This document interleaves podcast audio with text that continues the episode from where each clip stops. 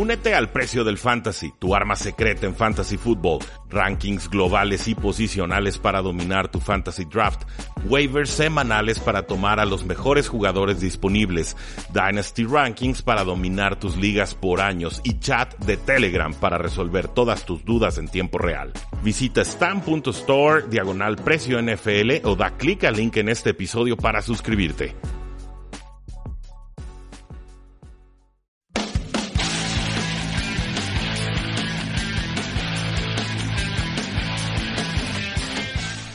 Saludos a todos, bienvenidos a un programa más de Tres y Fuera, donde la NFL no termina y nosotros tampoco. Mi nombre es Rudy Jacinto, llevamos cinco años analizando este maravilloso deporte de la NFL y al día de hoy, pues listos para platicar sobre nuestro análisis y predicciones de la semana 6. Ya tuvimos el duelo entre las Águilas de Filadelfia y los Gigantes de Nueva York. Lo abordamos brevemente, no creo que haya mucho que comentar. Las Águilas recuperaron su nivel, dos touchdowns con Alshon Jeffrey, un touchdown con Zach Ertz, por ahí también apareció eh, Corey Clement en mancuerna terrestre con Wendell Smallwood. Carson Wentz se veía bien moviendo las cadenas en terceras oportunidades. La secundaria de las Águilas de Filadelfia funcionó bastante mejor que en temporadas, perdón, que en semanas recientes.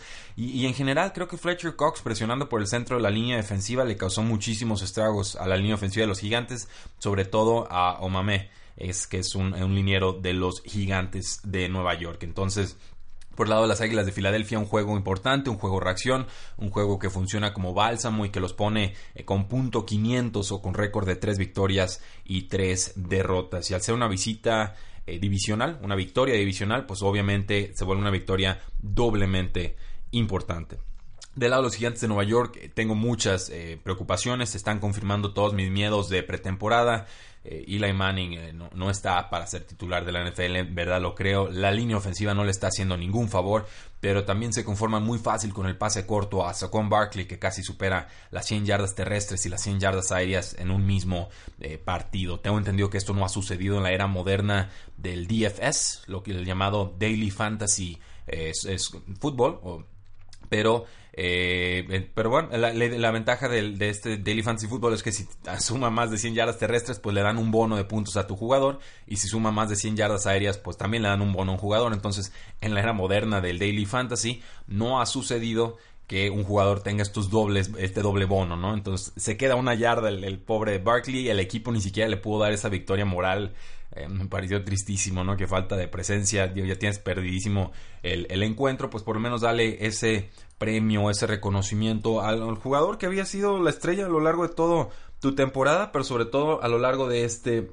partido. Entonces, sí, creo que por ese lado nos quedaron a deber algo los gigantes de Nueva York. De ahí en más, pues, ¿qué les puedo decir? Odell Beckham Jr. muy desaparecido casi todo el encuentro. Eh, Sterling Shepard parecía eh, buena oportunidad con la todavía ausencia de Evan Engram en la ala cerrada, pues no, pudo brillar. Eh, muy poca creatividad ofensiva, insisto, teniendo que mover las cadenas en tercera oportunidad, le lanzaban pases al casi el ala cerrada número 5, ¿no? El que sacaron del equipo de práctica, del equipo de práctica. Entonces, eh, muy triste aquello. Y la incapacidad de sacar a los Águilas de Filadelfia en terceras oportunidades. Eh, parecía que al principio todas las jugadas 50-50 o todas las que parecían volado, ¿no? Balones sueltos o, o más que balones sueltos, más bien balones disputados en el aire, los ganaban las Águilas de Filadelfia y que todo le parecía salir en contra a los gigantes de Nueva York, sobre todo entregando el balón en posiciones cortas, ya con en su propia zona roja. Entonces ganan las Águilas de Filadelfia 34 a 13, las Águilas con récord de 3 y 3, los Gigantes de Nueva York con récord de 1 y 5 y eh, obviamente con la premiante necesidad de encontrar respuestas porque el vestidor se está fracturando, ya vemos muchos problemas y quejas en las bandas, vemos a Pat Shermer que tiene que salir a defender a su, a su quarterback diciendo que el equipo lo respalda cuando pues obviamente no, está, no es lo que se ve reflejado ni en el campo ni en, las, eh, ni en el lado del emparrillado. Entonces, difícil situación. Creo que va a ser una temporada muy larga para los gigantes de Nueva York. Ahora sí, pues vamos de lleno con los partidos de la semana 6. Primeros juegos, los de la 1 de la tarde, hora del este. Tampa Bay visita a los Atlanta Falcons, un duelo feo, no sé cómo describirlo, quizás las dos peores defensivas en toda la NFL por distintas razones. La de Tampa Bay porque ha tenido muchas lesiones en la secundaria y la de Atlanta porque ha tenido muchas lesiones en el centro del campo. En estos momentos los Atlanta Falcons son favoritos por tres puntos, son locales. Y eh, la línea total de Las Vegas está en 57 puntos. Entonces aquí estamos esperando un tiroteo. Suscribo esa predicción. Creo que se van a anotar muchísimos puntos. Los, los, Falcons vienen de un partido muy feo contra los Pittsburgh Steelers. Apenas pudieron meterles 17 puntos en lo que fue una decepción a domicilio. Julio Jones contenido por muchos momentos de ese eh, partido. Entonces creo que aquí va a reaparecer Julio Jones. Creo que aquí va a aparecer Mohamed Sanu. Creo que aquí debe aparecer Calvin Ridley con un touchdown o dos. Incluso Austin Hooper, el ala cerrada, también debe tener presencia importante. Por el juego terrestre, pues se lastima Devonta Freeman, no de lo mismo que venía adoleciendo en semanas pasadas, pero va a estar fuera de una o dos semanas seguramente. Entonces volvemos con Tevin Coleman como corredor titular de los Falcons y con Ito Smith como eh, adecuado suplente. Del otro lado del balón, creo que los Tampa Bay Buccaneers, con la llegada de James Winston, van a poder mover el balón, van a poder atacar de forma efectiva. Sé que es el primer juego de James Winston quien regresa de suspensión, pero eh, no tengo la menor duda de que el talento lo tiene y de que si no produce aquí será una de las grandes decepciones de la semana. Eh, al no haber defensivas en ambos lados del balón, a ver ofensivas tan potentes y al estar jugando los Falcons de locales y en su domo, pues me voy a decantar por los Falcons para ganar por tres puntos. Creo que es lo, más sano y lo más correcto, sobre todo si no hemos visto algún partido de James Winston esta temporada. Pero también espero eh, producción importante de Mike Evans, producción de Chris Godwin, por ahí un, un pase de Sean Jackson, Cameron Braid a la cerrada número uno hasta que regrese OJ Howard de lesión para efectos de fantasy football. Lo más intrigante sería si pudieran reactivar su juego terrestre, que ha estado con Peyton Barber, pero se han ido alejando de él en semanas eh, recientes. Quizás eh, Ronald Jones, el novato de segunda ronda, que ha tenido un, inicio muy complicado de, su, en su carrera en NFL, pueda tener un partido importante y de ahí pues quizás consolidarse y ganar algo de confianza rumbo a la segunda mitad de la temporada NFL. Pero a grandes rasgos creo que va a ser un tiroteo, va a ser un duelo divisional, dos equipos que claramente son los dos más débiles de su división, de la NFC Sur, pero vamos con Atlanta. Con los Pittsburgh Steelers, pues otro duelo divisional importantísimo. Visitan a los Cincinnati Bengals. Los Bengals en estos momentos son favoritos por 1.5 puntos y la línea total de Las Vegas está en 50.5. Pittsburgh ha sufrido mucho. Pittsburgh ganó de forma eh, convincente contra los Atlanta Falcons, pero volviendo a lo mismo, no es un buen barómetro Atlanta en estos momentos, por lo menos no para medir el nivel de los rivales a los que se enfrentan. Vimos el mejor partido de Antonio Brown en la temporada. Juju Smith Schuster, oportunidades limitadas, pero produjo. Desaparecido el ala cerrada Vance McDonald dos semanas ya. Eh, quizás este sea el duelo para que aparezca, porque los Cincinnati Bengals han conseguido producción a las alas cerradas. Y por el juego terrestre, James Conner eh, apareciendo, participando de forma bastante, bastante importante, muy dominante en ese primer cuarto de la semana eh, anterior. Pero enfrente tienen una unidad, unos Cincinnati Bengals que están crecidos, que se la creen, que ya le ganaron a los Baltimore Ravens, que han sido muy convincentes a lo largo de la temporada, con un eh, AJ Green consolidado ciertamente, con Tyler Boyd como jugador revelación, eh, como receptor slot.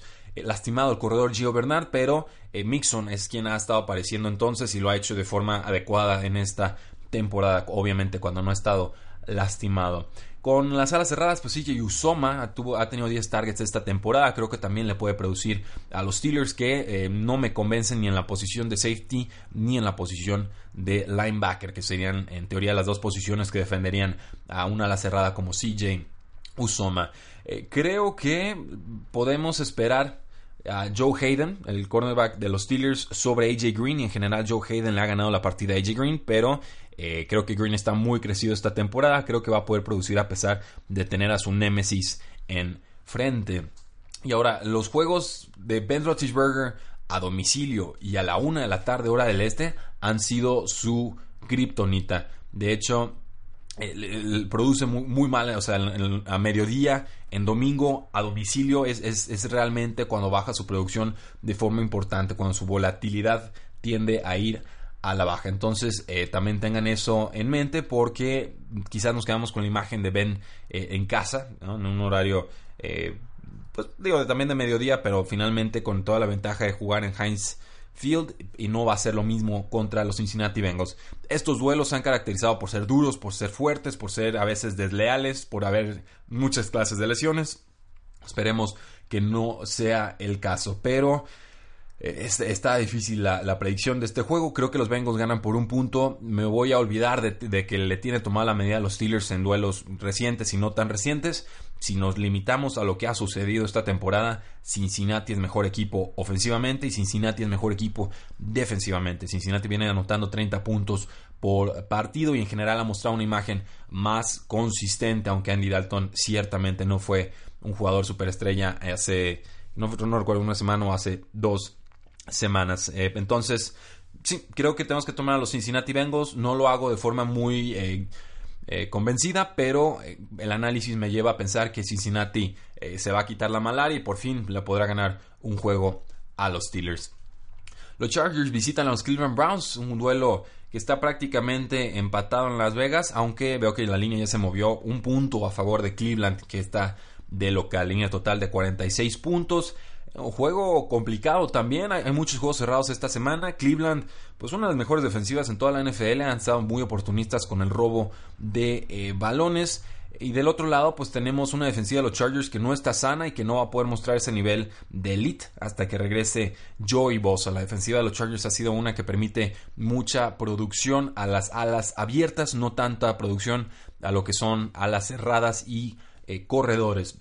Entonces, los Browns que van con un récord de dos victorias, dos derrotas y un empate de un ganando en tiempo extra, pues ahora les toca recibir a los Chargers que viajan a través de todo el país, de costa a costa y también tienen un juego a mediodía, lo cual no suele ser bueno para los equipos del oeste. Con Baker Mayfield, pues una ofensiva adecuada, eh, tiene rachas, no, no creo que esté produciendo en cada serie ofensiva, pero ciertamente te aguanta un juego cerrado y te aguanta un juego cerrado de muchos puntos y un juego cerrado de muy pocos. Lo vimos contra los Oakland Raiders, perdieron 45-42 en tiempo extra. Lo vimos contra los Baltimore Ravens, ganaron 12 a 9 en tiempo.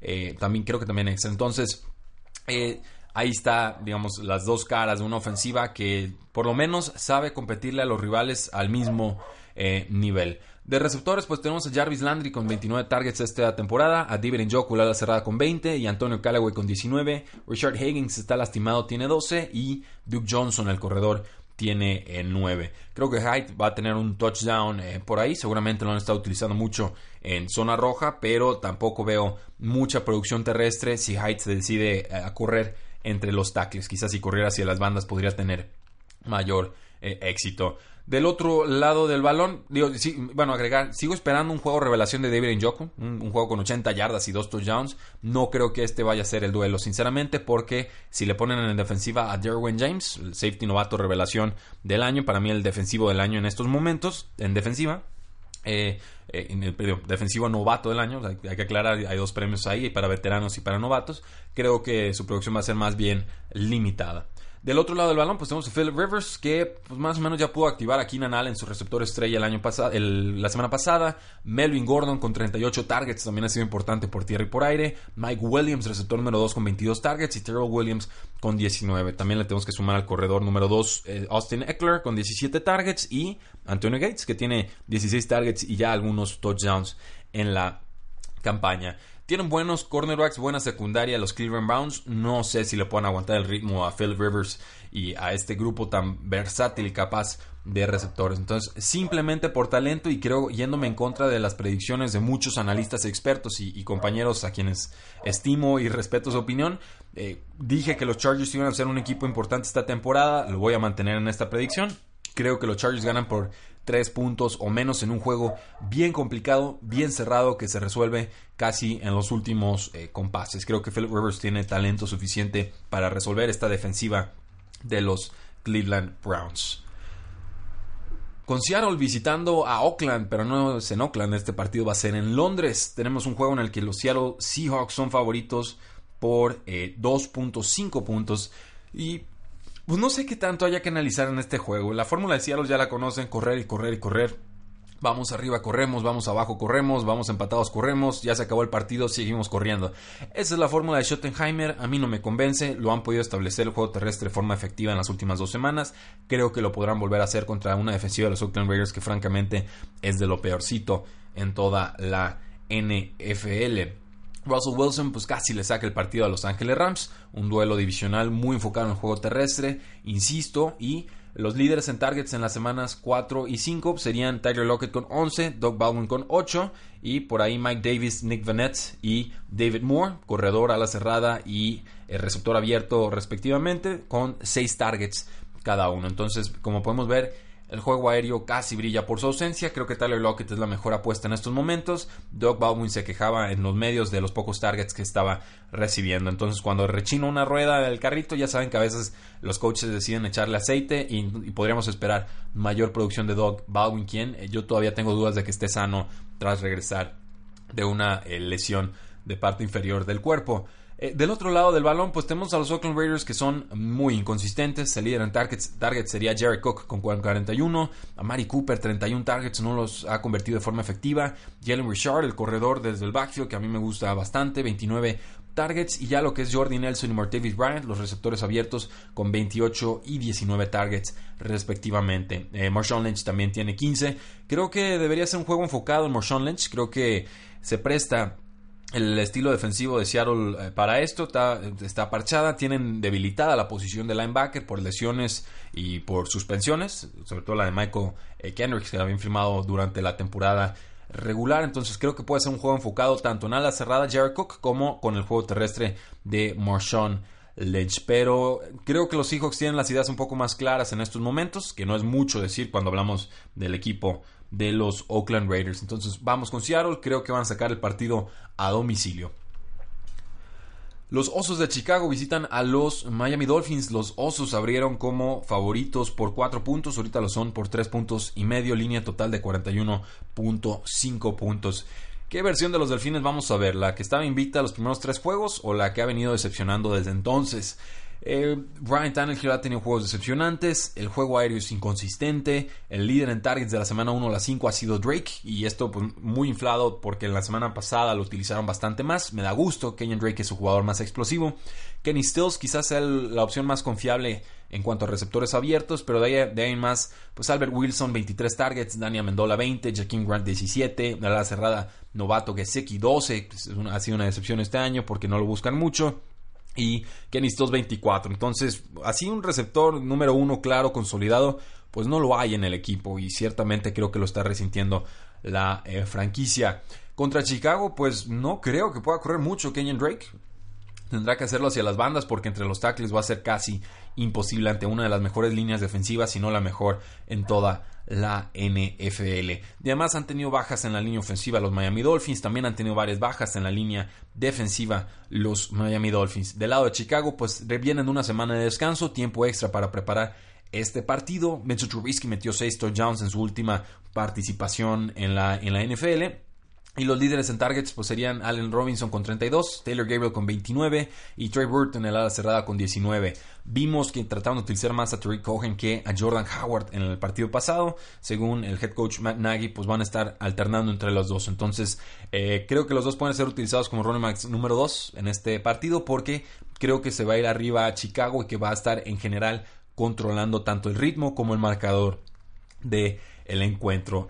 Vamos viendo qué puede hacer Mitchell Trubisky contra esta secundaria muy subestimada. Los Delfines de Miami han estado jugando bien. Eh, ciertamente Xavier Howard ha sido una, un gran jugador, pero también Minka Fitzpatrick, el safety novato de Alabama, ha estado jugando muy bien. Rashad Jones también me está gustando como safety, entonces tiene una unidad bien completa, bien joven, bien talentosa y sí es una, una prueba importante para ver si lo que vimos de Mitchell Trubisky la semana pasada es real o no.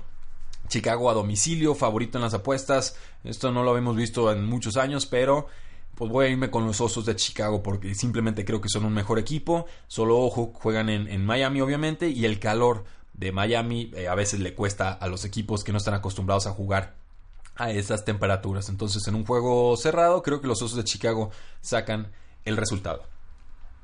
Los Arizona Cardinals visitan a los vikingos de Minnesota. Los vikingos son favoritos por 10 puntos, línea total de 43. Está fuerte Minnesota. Creo que la victoria contra los, las Águilas de Filadelfia les ayudó muchísimo. La ofensiva está funcionando muy bien con Kirk Cousins, con Stephon Dix, con Adam Thielen, el hombre récord. Eh, incluso con, con Rudolph en zona roja. Parece que el corredor de estrella Dalvin Cook sí aparece en este juego. Y qué bueno porque la Tavius Moore ha estado bastante inoperante esta eh, temporada. Entonces, del lado ofensivo, creo que van a tener muy pocos problemas los vikingos de Minnesota, porque lo mejor que tiene Arizona en defensa sería Chandler Jones para presionar al quarterback y a Patrick Peterson, que eh, pues es un quarterback superestrella, pero solo puede defender a uno de los dos. No puede estar defendiendo a Thielen y a Stephon Dex al mismo tiempo. Entonces, quien sea que no lo esté marcando, ese va a ser el que produzca a la ofensiva. Del otro lado del balón, pues los Arizona Cardinals que dieron señales de vida con Josh Rosen ya les alcanzó para una eh, victoria, pero también David Johnson ha estado mejorando eh, esta, temporada poco a poco, pero tiene su duelo más difícil en todo el año contra Minnesota. Son, es uno de los tres equipos Minnesota que no ha permitido un touchdown terrestre en esta temporada. Uno de tres equipos que no permiten touchdowns a corredores por la vía eh, terrestre. Y la defensiva de Mike Zimmer también ha permitido pocas recepciones a los running backs, apenas 18 esta temporada. Entonces eh, va a tener muy difícil reto David Johnson para producir en este juego. No significa que lo vamos a sentar en fantasy football, si lo tenemos hay que ponerlo, pero sí hay que llegar con expectativas un poco más limitadas. En cuanto a receptores, pues Christian Kirk ha tenido la estelaridad, ha sido la estrella desde que se lastimó Larry Fitzgerald, tuvo un touchdown de 75 yardas en play action la semana pasada. Eh, Larry Fitzgerald pues, no ha llegado ni no ha tenido un touchdown, no ha superado 40 yardas en un mes, tiene un problema de isquiotibial, de tendón de la corva, que seguramente es más grave de lo que han dicho los coaches y jugadores. Entonces esto le abre eh, potencial para Wendell Wright, que sería un receptor slot y pues, que el simple hecho de que lo contrataran pues ya nos expresa algo de preocupación con eh, Fitzgerald porque está jugando el 80% de los snaps en el slot, pero no sé si vaya a terminar la temporada, es lo que les quiero decir. Eh, de ahí en más, pues Williams no ha tenido más de 25 yardas en un partido todavía. Es un receptor que a mí me gusta, pero pues no, no ha producido en la NFL, es una realidad. Y Rico Seal Jones, pues no tuvo ni una recepción la semana pasada y ha pensado perder snaps contra Jermaine Gresham, que regresó de lesión. Entonces, poco que analizar aquí. Creo que Vikingos gana por más de 10 puntos. Creo que lo hace de forma convincente. La localidad ayuda. Cardinals sigue tratando de encontrar una identidad ofensiva. Pero de todas formas, buena prueba para el novato Josh Rosen. Creo que eh, quienes lo estudian detenidamente y no se obsesionan con ver su, box score o su producción en yardas y touchdowns, alcanzan a ver las cualidades que enamoraron a los Cardinals y que a mí me sorprendió que cayera tanto en el draft. Los Indianapolis Colts visitan a los Jets de Nueva York, los Jets favoritos por 3 puntos, bueno, por 2 puntos en estos momentos. Eh, voy a confesar que tomé a los Indianapolis Colts para ganar este juego el día de ayer con Jesús Sánchez de Hablemos de Fútbol pero tengo muchísimas dudas y me están dando muchas ganas de cambiar la predicción. Dije que si jugaba el linebacker Darius eh, Leonard, el novato, eh, tomaba los Colts, si no jugaba, tomaba a los, a los, eh, los Jets de Nueva York, pero eh, ni me voy a esperar, cambio la predicción, voy con los Jets de Nueva York que están más sanos, vienen de una buena victoria, tienen un juego terrestre establecido con Isaiah Crowell y Belal Powell que se alternan de forma más que correcta, poco volumen de pase para Sam Darnold, pero ya encontró a Robbie Anderson en profundidad y creo que Quincy Enungwa después de un juego decepcionante la semana pasada va a volver a aparecer aquí. Eh, me gustan muchas piezas de los Colts. Me gusta Andrew Locke, obviamente mucho mejor coreback en estos momentos que Sam Darnold, pero sí está muy mermado su potencial ofensivo. No juega Jack Doyle, el ala cerrada, no juega el ala abierta T.Y. Hilton. No sé si juega Darius Leonard en, la posición de linebacker, hay otras ausencias de ese lado del balón. Y eh, también está en duda Eric Ebron. Entonces, eh, están muy mermados. Tendrían que depender de Ryan Grant y de Chester Rogers, que son adecuados, más no espectaculares.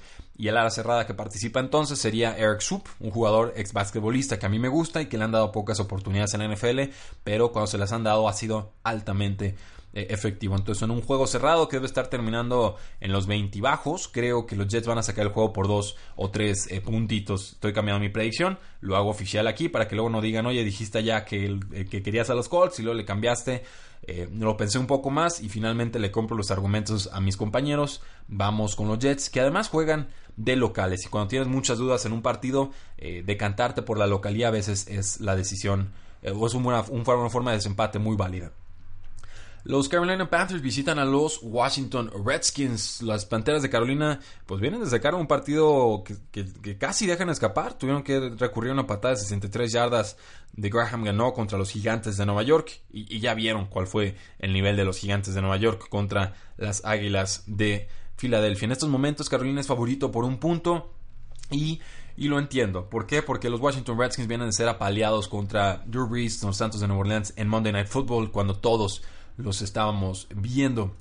Eh, sin embargo, eh, creo que estamos subestimando un poquito a los Washington Redskins. Creo que es un equipo respondón. Creo que es un equipo con amor propio. Creo que es un equipo eh, que, jugó mal la semana pasada. Sí, que Alex Smith creo que fue, va a ser su peor partido en toda la temporada. Pero tiene una defensiva más que adecuada, una secundaria más que adecuada. Eh, ya le está llegando a, los quarterbacks. La línea defensiva está mejorando. Su línea ofensiva es, es bastante buena. Y eh, pues tienen algunas armas intrigantes. Paul Richardson empieza a aparecer en la temporada. Jameson Crowder no. Eh, Jordan Reed, de lo más efectivo que hay en toda la NFL, aunque esta temporada ha estado un poco calladito. Y Chris Thompson, sobre todo, atrapando pases desde el backfield de lo mejor que tiene este equipo. Del otro lado del balón, pues la fórmula ya la conocen, un Cam Newton que está siendo muy efectivo y eficiente esta temporada, pero con pases o volumen de pases muy muy limitado a mi parecer. McCaffrey es su líder en targets después de 5 semanas, 32 pases. Devin Funches, el receptor abierto, 28. Jerry Wright, 19. Ian Thomas y Torrey Smith, 16. Y el novato DJ Moore, apenas 8. Yo creo que le tendrían que lanzar más. Regresó Curtis Samuel, le lanzaron 4 pases. Tuvo un touchdown por malas tacleadas de los gigantes de Nueva York el partido anterior. Pero la línea defensiva de los de los Carolina Panthers puede ser intermitente. A veces llegan de volada al coreback y a veces no llegan en todo el partido. Le digo, a Manning le permitieron más de 30 puntos. Con eso, pues ya, se, ya intuirán por qué me preocupo tanto. Y la secundaria, las Panteras de Carolina, eh, creo que es por debajo de promedio. Creo que no se habla mucho de ellos, pero creo que no están a la altura que se pudiera esperar de un equipo que históricamente o en temporadas recientes ha sido caracterizado por una buena defensiva. Eso sí, una de las mejores duplas de linebacker, sobre todo con Luke Kickley. Me gusta mucho ese duelo de Kickley contra Jordan Reed. Va a ser lo que más me voy a estar fijando en esta semana. Voy a tomar a los Washington Redskins con más dudas que respuestas, pero creo que la localía, después de una paliza eh, lo vemos muchas veces en la NFL, el equipo que acaba humillado responde de forma fuerte la semana siguiente. Creo, intuyo que esto es lo que va a suceder con los Washington Redskins. Entonces, so riesgo de, cometer un ridículo aquí, que se me venga el mundo encima diciendo cómo tomaste a los Redskins, voy a tomarlos para ganar este partido simplemente porque no me termina de convencer la fórmula de los Carolina Panthers y creo que los Redskins de locales eh, deben de poder ser mejor rival de lo que vimos el lunes pasado. Eh, ojo ahí nada más, eh, Adrian Peterson está golpeado creo que de tobillo, de rodilla y de hombro.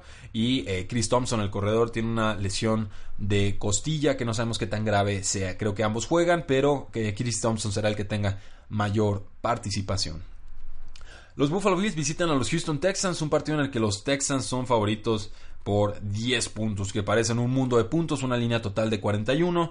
Básicamente Las Vegas diciendo no creo que Buffalo le pueda anotar a Houston.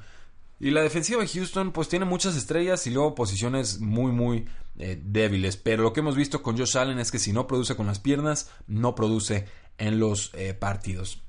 Ha sido mucho de pasecito corto y demás. Eh, dos victorias, dos derrotas y no sé, con esa línea ofensiva que tienen los Buffalo Bills y el tan buen pass rush que tienen los Houston Texans, yo sí veo una tarde bien complicada para Josh Allen. No me parece nada descabellada esta línea de 10 eh, puntos. Por fin apareció LeSean McCoy en la temporada, pero eh, Calvin Benjamin, receptor abierto, ineficiente. Charles Clay también lleva, no lleva un touchdown en 16 juegos consecutivos y eso que a mí me gusta Charles Clay como jugador. Eh, pero bueno, eso es lo que hay del lado ofensivo de los Buffalo Bills, muy, muy limitados. Y del lado ofensivo de los Houston Texans, pues de Andre Hopkins con 57 targets esta temporada. Will Fuller, que está algo lastimado y lo vimos mermado la, temporada, la semana pasada, 28 targets. Kiki Couty, 22 targets. Y el ala cerrada Ryan Griffin con 20 eh, targets. Eh, seguramente a Hopkins le van a poner a True Davis White, que pudo mantener limitado a Corey Davis la semana pasada, 4 recepciones, 49 yardas y ha estado jugando bastante bien esta temporada. Pero Hopkins de todas formas tiene mucho volumen de juego y debe mantenerse como receptor número uno para efectos de fantasy fútbol, sobre todo si mandan a Hopkins a jugar en el slot, porque normalmente Davis White no persigue a sus receptores a esta posición más eh, pegada a la línea de golpeo. De Will Fuller y Kiki Couty, pues a mí me gusta más Fuller, pero Couty ha tenido un volumen de pases altísimo en sus primeros dos juegos en la NFL y ha producido con ese, eh, con ese volumen. Entonces, más bien depende de qué tan sano esté Will Fuller. Yo voy a tener que jugarlo en alguna liga de fantasy football. Por fin se rompió la racha de touchdown por partido con Deshaun Watson entre Fuller y Watson, pero eh, creo que lo pueden utilizar en este juego y que puede eh, producir.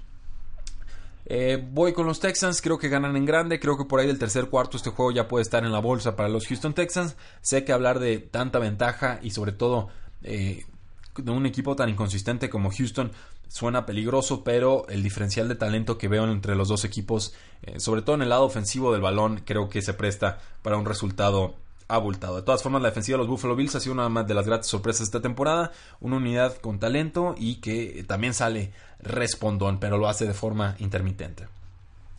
Con los juegos de la tarde, juegos de las 4.05 pm hora del este, Los Ángeles Rams visitando a los Denver Broncos. Aquí la única duda es si juega el receptor abierto Brandon Cooks y si juega eh, Cooper Cup. Eh, ambos eh, fuera del partido anterior por conmociones han estado entrenando de forma limitada. Si no participan, pues Robert Woods será quien se lleve el gran bocado de esta ofensiva. Y por ahí también podría aparecer Josh Reynolds, que está en su segundo año en la NFL. segundo o tercero, creo que segundo. Eh, del otro lado del balón, pues tenemos a Emmanuel Sanders con 44 targets, a Thomas con 39, Cortland Sutton con 26 y el ala cerrada Jeff Hurman con 19. Eh, no han estado jugando bien los cornerbacks eh, de los Rams. Le permitieron un montón de puntos a los Seattle Seahawks, aunque no fue ciertamente por aire la mayoría de esa producción.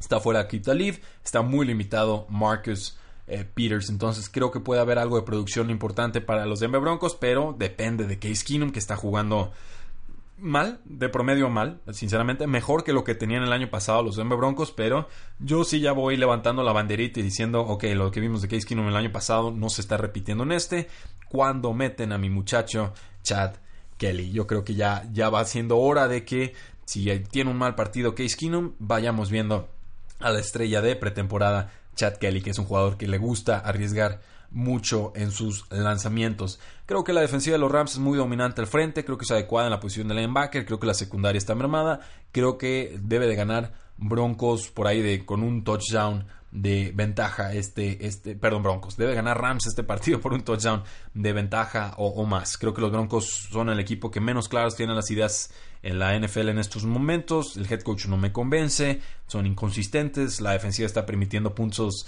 a receptores como nunca antes en la, historia reciente. Entonces, vamos con los Rams. es un equipo muy caliente. No creo que sean los Denver Broncos quien les quiten el invicto.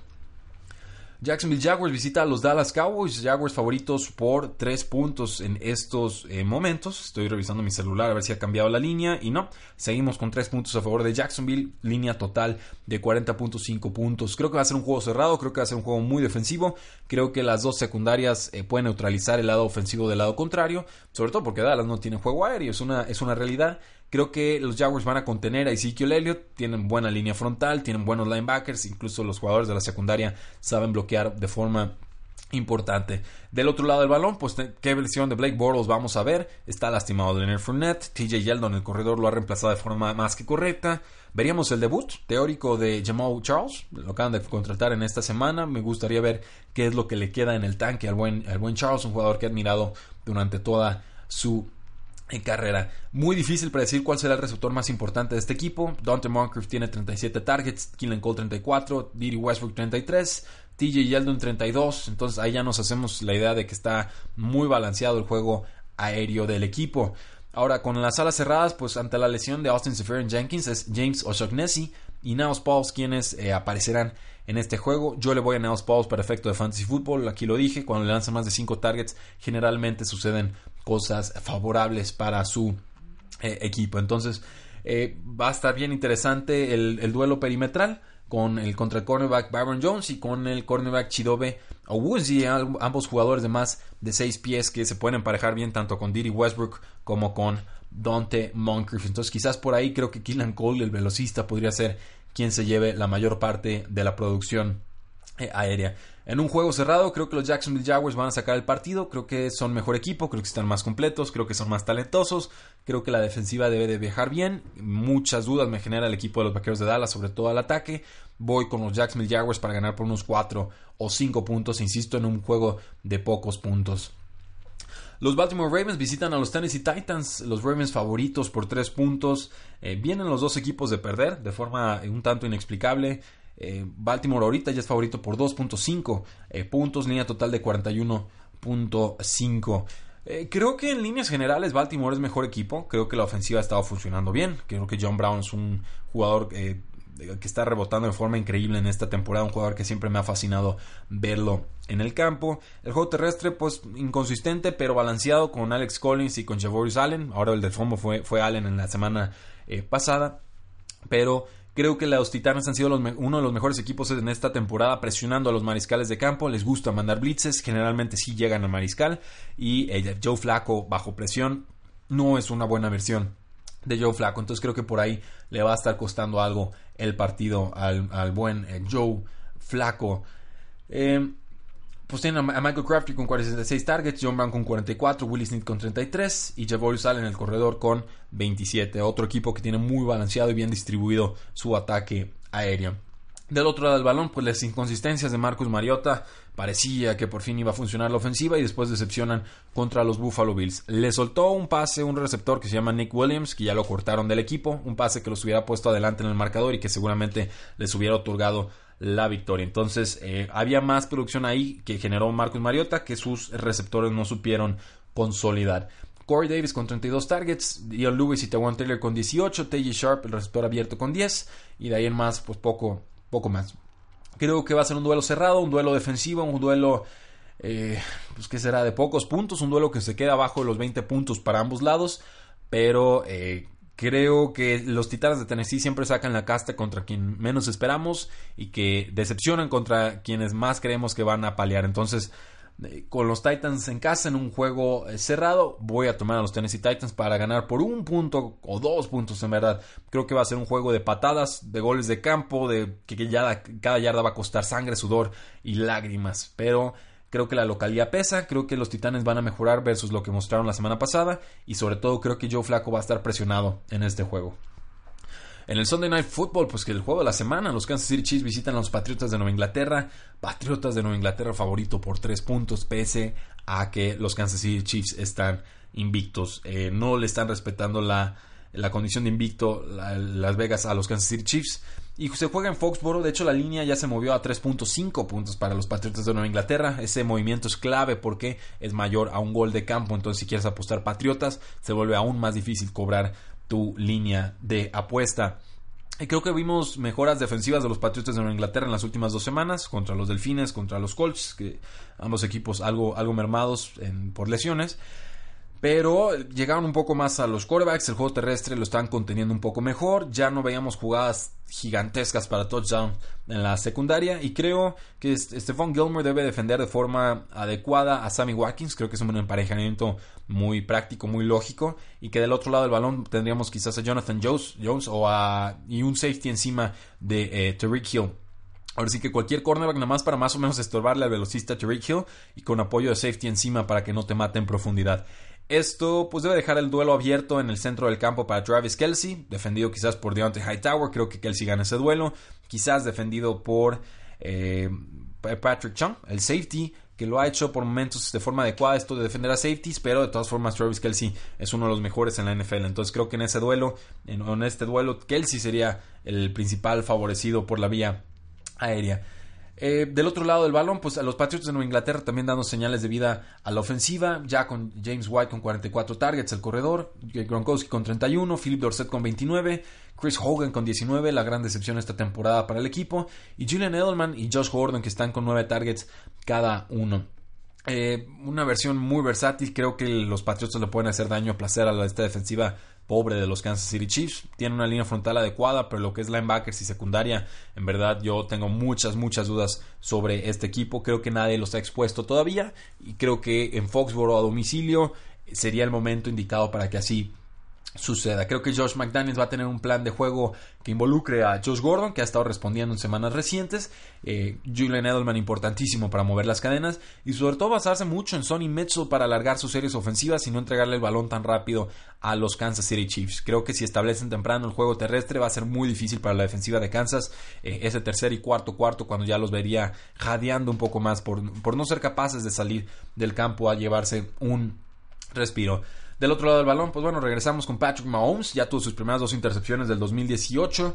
Eh, Jacksonville Jaguars, pues cinco entregas de balón, le costó anotar a la ofensiva de los Kansas City Chiefs, creo que las posiciones cortas de campo les ayudaron mucho, pero eh, no están metiendo, digamos, estos seis touchdowns por partido, cinco touchdowns por partido de inicio de temporada. De todas formas, espera un tiroteo, espera un duelo importante, un duelo divertido, un duelo en el que todos vamos a estar viendo qué es lo que sucede, una prueba de fuego para Kansas City Chiefs para ver si son de verdad, una prueba de fuego para los Patriotas de Nueva Inglaterra para ver si es cierto que se creen líderes y dominantes en la AFC como conferencia, pero voy a decantarme por los Patriotas, la localidad pesa, Bill Belichick conoce a Andy Reid y creo que en general es más probable que la defensiva de los Patriotas robe el balón a que la defensiva de los Kansas City Chiefs lo haga contra Tom Brady.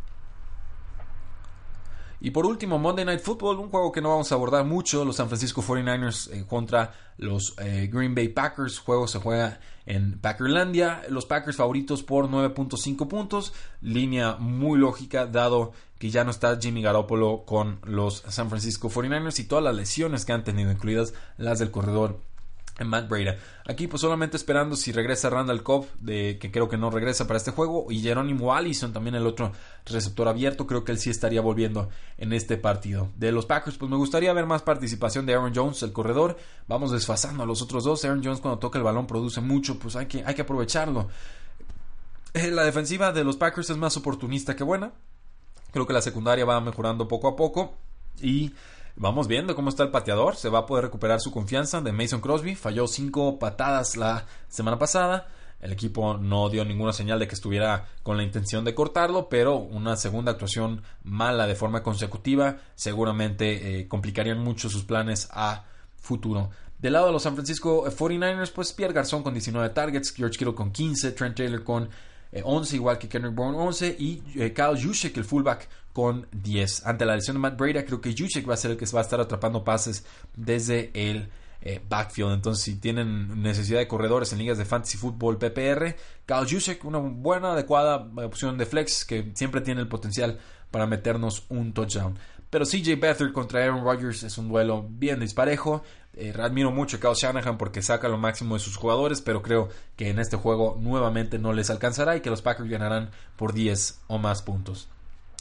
Damas y caballeros, esto fue la previa y las predicciones de la semana 6 de la NFL 2018. No olviden seguirnos facebook.com diagonal 3 y fuera, en Twitter como arroba paradoja NFL, nuestra página web 3 y fuera.com y suscríbanse al podcast 3 y fuera NFL, nos pueden escuchar en iTunes, en Stitcher, en Tuning, en eBooks y ya también en Spotify. Muchísimas gracias, disfruten esta semana, la NFL no termina y nosotros tampoco.